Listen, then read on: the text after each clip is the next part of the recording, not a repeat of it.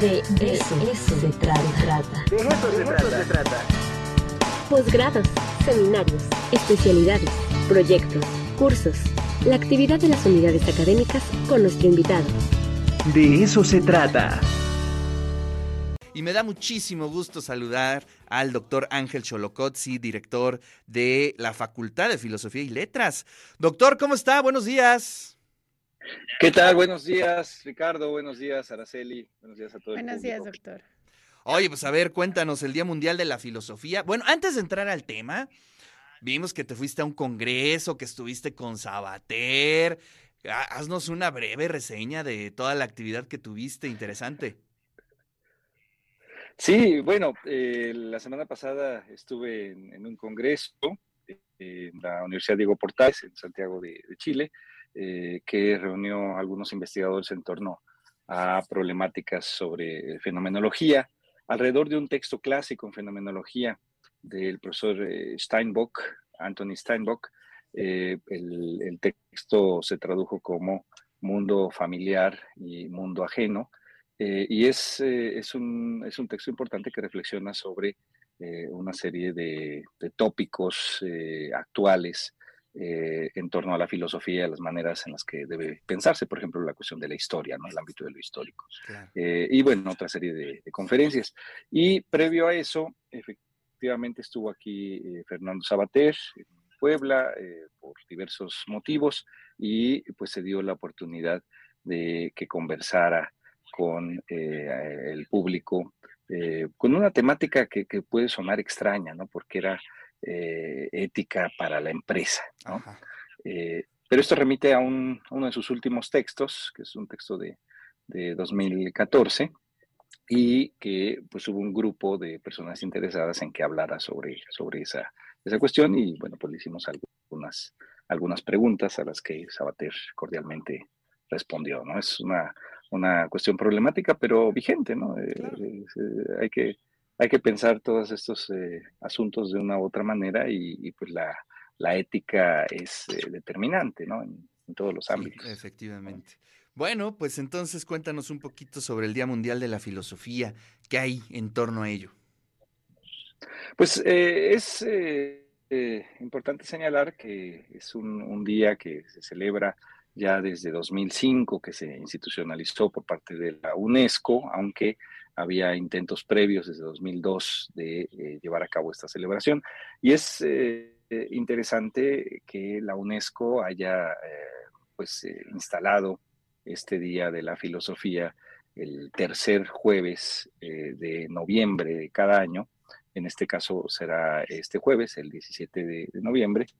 Y, claro, es, es importante porque pues forma parte del patrimonio de la humanidad, ¿no? Precisamente del, patrimonio no tangible, que es el ámbito del pensar, que es, el, es, es, una, una característica, una determinación, una propiedad de todo ser humano, no, no, es una cuestión de, de una élite que solamente algunos puedan filosofar, sino que es una invitación a, a toda la, la, humanidad. Y claro, hay maneras en las que se ha intentado llevar a cabo esta invitación.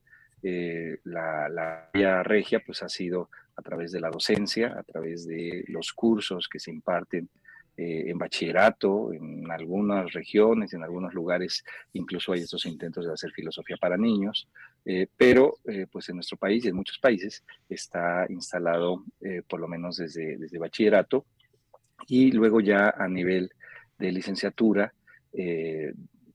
como una carrera específica, pero también en algunas otras licenciaturas en las que se imparten materias filosóficas, por ejemplo, la que acabamos de señalar en torno a ética, que es eh, determinante para eh, cualquier eh, forma de relacionarnos con los otros, ¿no? y como decía Aristóteles, pues con la intención de llevar a cabo o tener una vida buena, ¿no? que él, le llamaba, como recordamos en alguna sesión, eudaimonía, ¿no? Se traduce como felicidad, pero bueno, que en el fondo eso se logra a partir de, tomar buenas decisiones, ¿no? tomar las decisiones que eh, mejor sean en cada caso respecto de la situación. Y esa es la posibilidad de tener una, una vida buena. No hay secretos, no hay recetas, depende de la situación de cada uno, pero eh, de lo que no podemos escaparnos es de tener que decidir. Y eh, precisamente la reflexión al respecto, pues la proporciona la, ética. Entonces, en ese sentido, como mencionábamos hace un momento, el caso de, de la empresa o de los empresarios, pero en general en la vida cotidiana, en las ciencias, en los oficios, en los trabajos, a lo que nos dediquemos, siempre está la toma de decisiones y en muchas ocasiones nos enfrentamos a cuestiones de cuál es la mejor decisión. Y eh, una reflexión al respecto, pues es la que lleva a cabo la, la, la ética. Y, y, la otra línea que se ha privilegiado también en la enseñanza en nuestro país, pues ha sido lógica.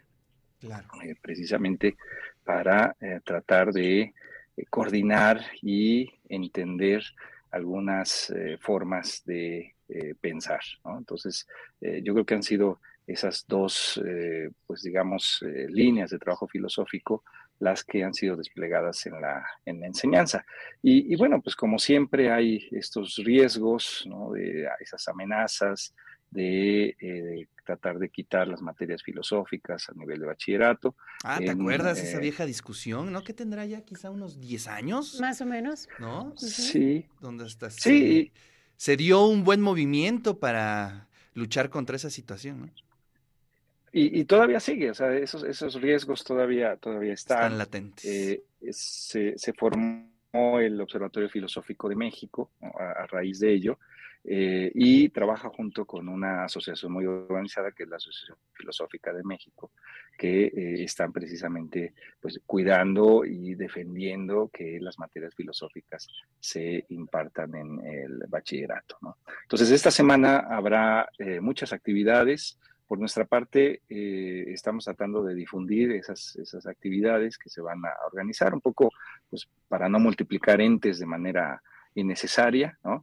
Eh, hay suficientes actividades que están organizando para conmemorar el Día de la Filosofía eh, por parte de la Asociación Filosófica de México, del Observatorio Filosófico de México y de algunas otras eh, universidades. Entonces vamos a tratar de difundir esas eh, actividades en las redes de la Facultad de Filosofía para que quien esté interesado pueda participar en ellas y, pues simplemente recordar este, ese día pues por, por la, importancia que tiene, ¿no? Como, como un día que celebra el patrimonio no tangible eh, de la humanidad, que es el pensar mismo. Claro, efectivamente. En el centro de pues toda la actividad prácticamente. Y es interesante, ¿no? Cómo eh, pues pasan oleadas de todo, ¿no? Eh, tendencias, la tecnología, eh, se regresan viejas discusiones, pero la filosofía siempre tiene un lugar central en, eh, pues en la vida, ¿no? En la vida cotidiana, un poco para ubicarse, para determinar lo conveniente, un poco para reflexionar sobre eh, lo que estamos haciendo. Siempre la herramienta, pues, es la filosofía y eso es algo maravilloso.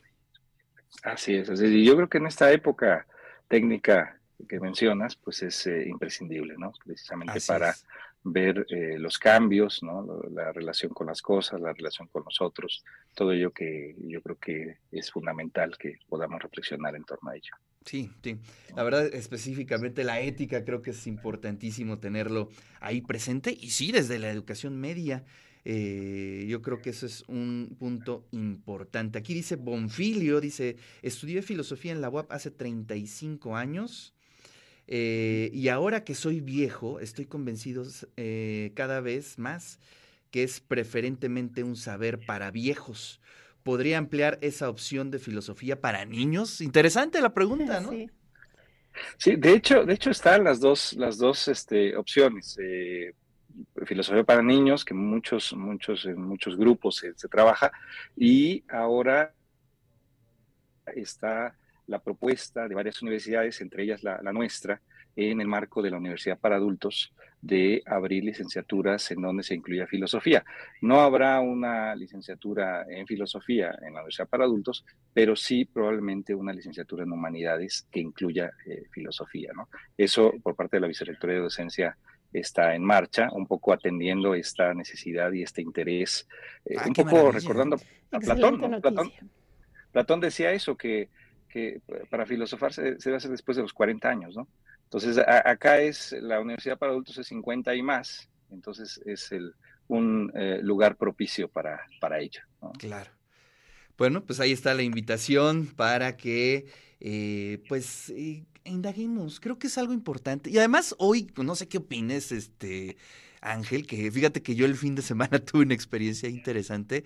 Después de mucha insistencia de un amigo por ver a algunos youtubers que están haciendo pues, difusión o divulgación de, la filosofía, creo que puede ser una puerta interesante, todos estos canales que de pronto pues te acercan y de ahí este, muchos audiolibros, mucho, mucha información en verdad muy interesante.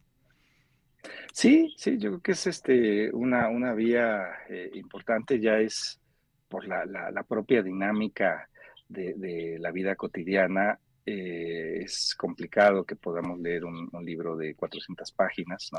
Creo yo que eso, eso lo ha entendido, por ejemplo, Byung-Chul Han de, muy buena manera, porque hace textos de, 60 páginas, ¿no? Entonces, eh, claro, son, son libros accesibles, son libros que se pueden leer, que llevan a reflexionar, y también estas eh, vías de, los medios, de las redes, pueden ayudar, ¿no? Y efectivamente hay muchos canales que están tratando de pensar eh, cuestiones en torno a la filosofía. Yo creo que sí, también es, es una buena vía. Esa, una buena vía, ¿no? Eh, los audiolibros, pues eh, depende de la extensión. El otro día un alumno eh, dijo que, bueno, la crítica, estaba escuchando la crítica del juicio de Kant, pero dura 10 horas. No, eso está muy largo. Son, muchas horas. Este es, es como miniserie. Sí, más o menos. Así es. Bueno, pues sí, ahí sí, ahí sí se va a complicar un poco. Pero bueno, Ángel, muchísimas gracias. Te mando un fuerte abrazo. Bueno, igualmente, hasta luego. Buen día.